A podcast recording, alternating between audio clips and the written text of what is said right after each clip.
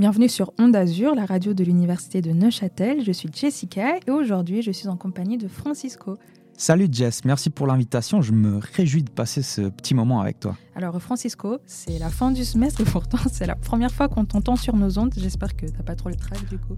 Non, écoute, ça va. C'est pas la première fois que je suis devant un microphone. Cela fait depuis le début du semestre en fait que je, que je veux participer à l'émission.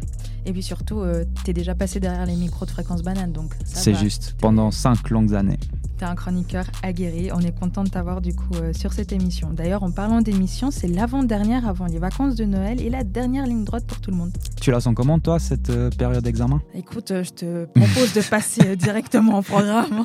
non, non, mais plus sérieusement, assez fatigué. C'est pas vraiment de tout repos d'être en master sur fond de pandémie, mais c'est bientôt la fin. A une vraie problématique. D'ailleurs, on en a déjà parlé plusieurs fois dans des émissions par le passé, surtout le semestre passé d'ailleurs. Mais je me réjouis d'avoir de vraies vacances. Et toi? Ah, écoute, bah, c'est clair que des vacances sont les bienvenues. Après, je t'avoue que je ne les ai pas vraiment préparées. Je, je laisserai libre cours à mon imagination pour m'occuper. J'ai vraiment rien pu planifier avec euh, tout le boulot qu'on a à la JM. Ah bah oui, de vrais journalistes d'ailleurs que vous avez euh, au micro là, mais euh, t'inquiète, faut déjà préparer les, moments wellness. Je pense que c'est un peu la priorité. Et puis euh, les soirées, ça, on en rediscutera. On se réjouit. À la fin. Mais du coup, pour ta première émission sur Onde Azur, bah, je te laisse nous donner le programme du jour. Oui, merci Jess. Alors, au programme de cette semaine, nous avons Coralie dans la pêche aux infos. Les sujets qu'elle aborde sont chargés d'émotions, des écoles secrètes pour filles à Kaboul, ainsi que le naufrage d'un navire au Danemark. Ensuite, nous retrouvons Dario pour sa toute première chronique, bravo à lui, il s'est intéressé à la contraception masculine et plus précisément à la vasectomie pour la rubrique Transat. Finalement, notre YG national a décrypté l'histoire d'un geste qu'on fait parfois mais qu'on n'aime pas le recevoir, tu l'as deviné, le doigt d'honneur. Une émission courte mais quali et on se met tout de suite dans le bain avec Coralie dans la pêche aux infos.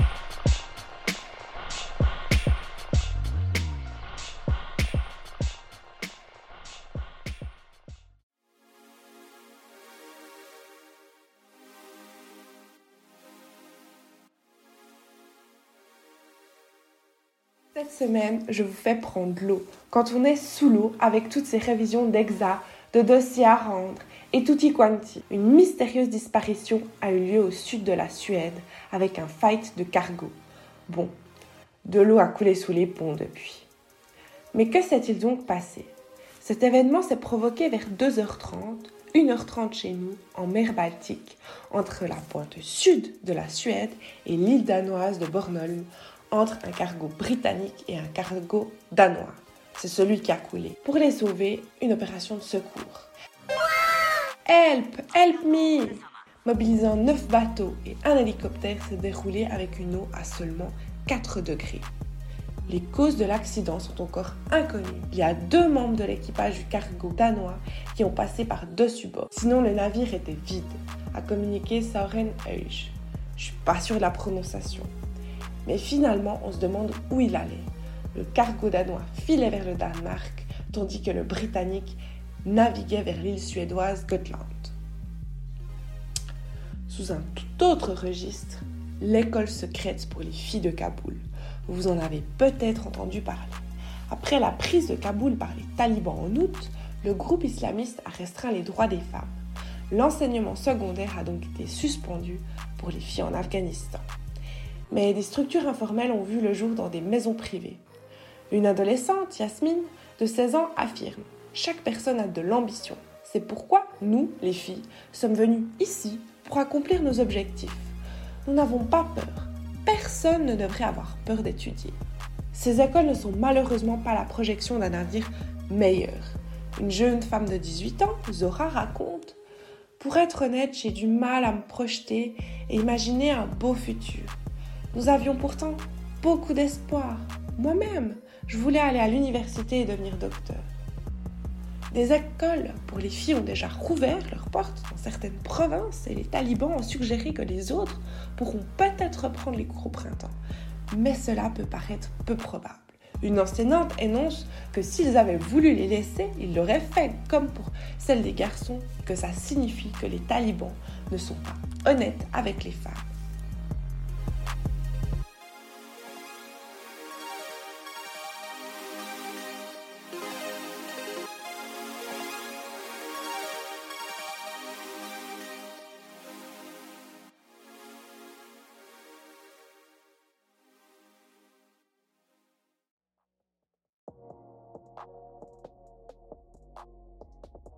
Sur une toute autre ambiance, comme on vous le disait en intro, on va parler contraception. On a tendance à parler euh, pilule, dispositif intra-utérin ou encore préservatif. Mais côté organe masculin, on n'en parle pas trop ou en tout cas pas assez. Tu t'es déjà renseigné toi, Francisco? Alors, j'ai une vague idée de ce que c'est la vasectomie. À, vrai dire, je ne l'ai jamais vraiment envisagé comme moyen de contraception. Euh, je suis peut-être pas assez déconstruit sur le sujet, mais à première vue, cela me semble un peu intrusif comme méthode. Euh, mais voilà, c'est mon opinion et puis il faut surtout garder en tête que euh, voilà, c'est pas une vasectomie qui va te protéger des maladies euh, sexuellement transmissibles. Mais au moins ça peut te protéger d'éventuels bébés si t'en veux pas. C'est juste. C'est déjà ça. Et bien heureusement pour toi, Dario fait le topo dans la rubrique santé, à savoir Transat.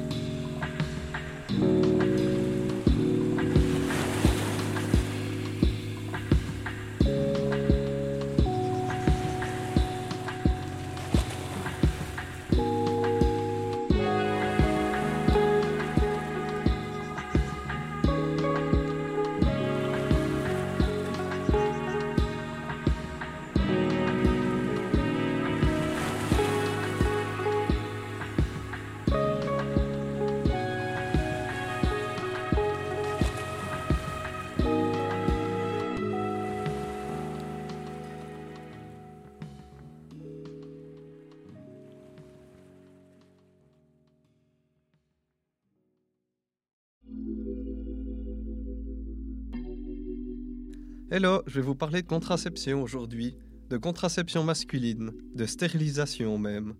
Il fait peur ce mot stérilisation. Il est souvent associé à une idée de contrôle autoritaire de la population chez les animaux ou les humains considérés comme marginaux. Mais il n'y a pas à en avoir peur si c'est un choix éclairé. Vous l'aurez peut-être deviné, je vais vous parler de la vasectomie. Mais c'est quoi la vasectomie? La vasectomie est une méthode de stérilisation masculine elle est extrêmement efficace. Cependant, elle doit être considérée comme définitive. Elle est à utiliser pour les hommes qui ont déjà eu des enfants ou qui ne souhaitent pas en avoir. Cette méthode de contraception consiste à couper et agrafer les canaux déférents. Ces derniers acheminent normalement les spermatozoïdes des testicules à la verge. Ils portent donc le doux nom de spermiducte. Si les canaux sont coupés, les spermatozoïdes sont alors bloqués à l'intérieur du corps et meurent avant d'être absorbés par ce dernier. Pour s'en assurer, le patient réalise un spermographe, un test qui révèle la présence ou l'absence de spermatozoïdes dans le liquide éjaculé. Si le test revient positif, comme dans 99,7% des cas, la contraception est assurée. L'opération en elle-même peut être réalisée en 10 minutes par un chirurgien. Elle se déroule sous anesthésie locale. L'opération étant assez légère, les complications sont rares et de faible importance. On parle au pire de saignement ou d'engourdissement. Rassurez-vous, messieurs, cette stérilisation n'atteint pas la fonction sexuelle. Après l'opération, vous pourrez toujours avoir des érections et éjaculer comme avant. En effet, les spermatozoïdes ne représentent que 2 à 3% du liquide éjaculé. Cette méthode n'est certes pas pour tout le monde, mais elle est à mettre en parallèle à la stérilisation féminine. Celle-ci consiste en la ligature des trompes de Fallope, empêchant ainsi les ovules de rejoindre l'utérus et d'être fécondés. L'opération féminine est plus lourde que la masculine. Elle se déroule sous anesthésie générale, elle nécessite de passer une nuit à l'hôpital et des douleurs abdominales passagères sont fréquemment ressenties. Toutes choses égales par ailleurs, Dans un couple hétérosexuel ne souhaitant définitivement pas ou plus d'enfants, la vasectomie sera un meilleur choix que la ligature des trompes. Vous ne passerez peut-être pas sur la table d'opération demain, mais maintenant vous ne pourrez plus dire que vous ne saviez pas.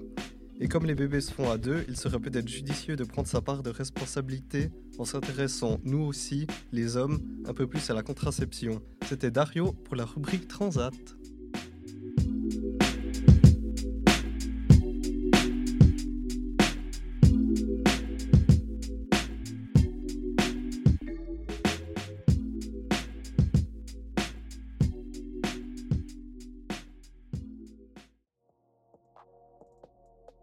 Termine l'émission avec une pépite. On l'a toutes et tous déjà fait pour embêter quelqu'un ou même pour insulter.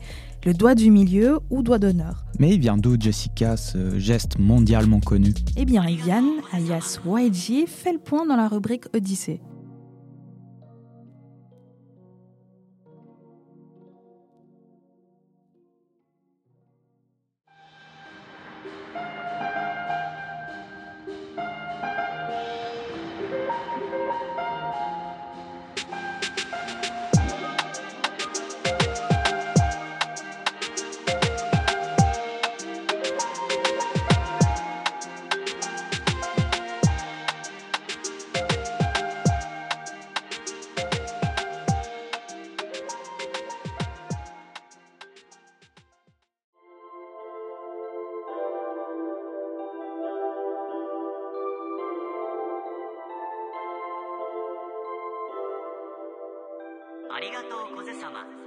Chers auditeurs et auditrices, comment allez-vous?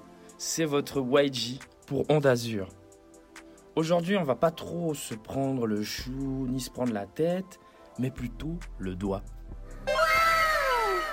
Oui, d'ailleurs, un doigt en particulier. Allez, vous savez très bien duquel j'ai envie de parler. Celui qui n'a jamais fait plaisir aux parents, ni aux maîtres, ni aux maîtresses de classe dans les cours d'école. Attendez, attendez, attendez. Laissez-moi vous raconter cette petite story qui va nous emmener vers l'historique du doigt d'honneur. Donc j'en viens à mon anecdote. Plus tôt dans la semaine, j'ai emprunté la voiture de mes parents pour me rendre à l'Uni. Malencontreusement, dans la frénésie du stress et du retard, j'ai tout d'un coup coupé la route d'un autre conducteur. J'ai tout de suite guetté dans le reflet de mon rétro et j'ai aperçu se brandir, mais un majeur, mais un majeur costaud. Et j'ai vite compris que le conducteur me reprochait quelque chose. Et si en étant la réflexion un peu plus loin, certes ce doigt avait le désir brûlant de me passer un message, mais le chauffeur, est-ce qu'il s'est une fois demandé si j'allais vraiment comprendre le message qu'il y avait derrière ce doigt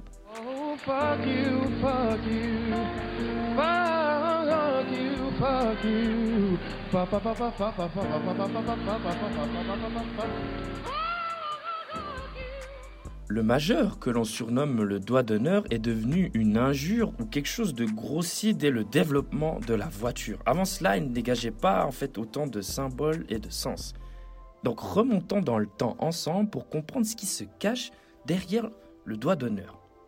La première utilisation archivée du doigt d'honneur remonte à la guerre de Cent Ans, ce conflit qui a opposé les Français aux Anglais de 1337 à 1453. Durant les affrontements, les Français dotés d'armures très lourdes, donc ils étaient peu mobiles, contrairement aux archers anglais qui avaient un pactage très léger et des arcs pour attaquer de loin. Agacés par les British, les Français faisaient tout pour les capturer, et en guise de punition, ils leur coupaient le majeur, qui servait en fait à maintenir la fameuse corde de l'arc. Ainsi, les Anglais, pour narguer les troupes françaises de loin, la plupart agitaient leur majeur pour signifier qu'ils étaient prêts au combat et également prêt à leur mettre une raclée. L'historien Xavier Mauduit explique que ce qui rentre en compte pour que le doigt d'honneur soit efficace, c'est la notion de distance. Parce que vous êtes d'accord, si on est tout prêt, bah, on peut très bien s'injurier verbalement. Alors le majeur en l'air reste une, une option pour communiquer quelque chose à quelqu'un qui se trouve à distance. Mais la démocratisation de ce geste apparaît au moment du développement de la voiture, comme je l'ai souligné au début de ma chronique. Et oui, comme l'a fait le, fameux conducteur en rogne, il a effectivement essayé de me faire comprendre que ma conduite était désastreuse à ce moment précis. Donc même s'il était à distance, son message, bah, il m'est passé comme une lettre à la poste. Par la suite, en fait, si on prend le, doigt d'honneur, les choses se, se complexifient un peu car ce fameux doigt génère une multitude de symboles. Par exemple, il n'est pas forcément approprié de brandir son majeur dans tous les contextes. On est bien d'accord. Et si on essaie d'illustrer mon propos avec euh, une situation toute bête, par exemple? Ah, ben, prenez notre cher Alain. Allez, lors d'une séance du Conseil fédéral. Le pauvre, tout d'un coup, on ne sait pas pourquoi, il se frustre, il est pris par une colère noire, et de nulle part, il lâche un gros doigt devant toute l'Assemblée du Conseil fédéral.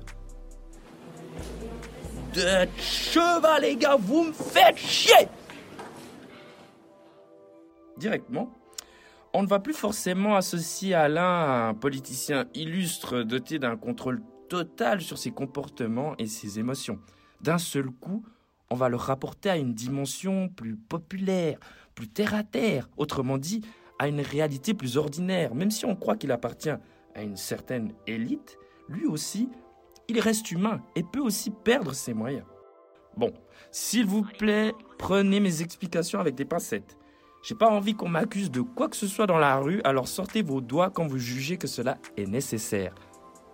Allez, bon week-end les amis. On se retrouve pour une prochaine chronique. C'était YG pour Onde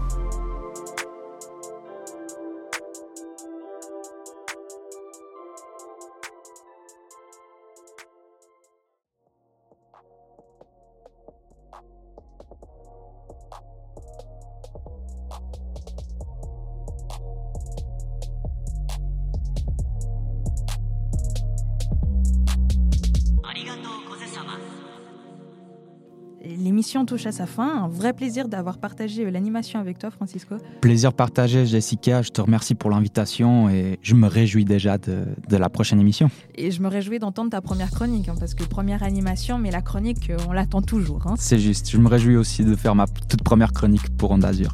Eh ben, on se réjouit de t'entendre le semestre prochain, mais d'ici là, vous pouvez retrouver toutes nos émissions sur les plateformes de streaming et on se retrouve la semaine prochaine pour la dernière émission.